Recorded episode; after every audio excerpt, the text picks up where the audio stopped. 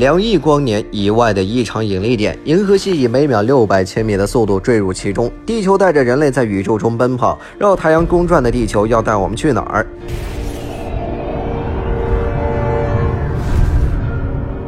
其实，太阳和银河系的几千亿颗恒星一样，都在绕银河系中心公转。太阳系在银河系内的运动轨迹如图所示。位于银河系郊区的太阳系，它大约需要两点二亿年才能走完一个公转周期。真担心地球会突然掉队。可是，我们为什么察觉不到地球在转动？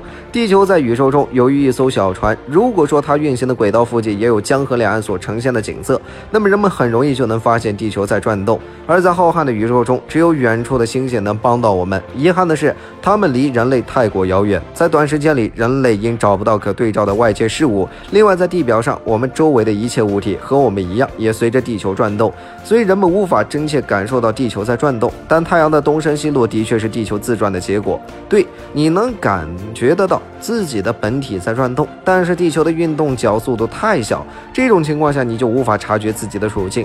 一九六四年，当人类发现宇宙微波背景辐射后，这件事儿开始有所改观。因为人们看到宇宙微波背景辐射非常均匀，一般来说其波动不会超过万分之几。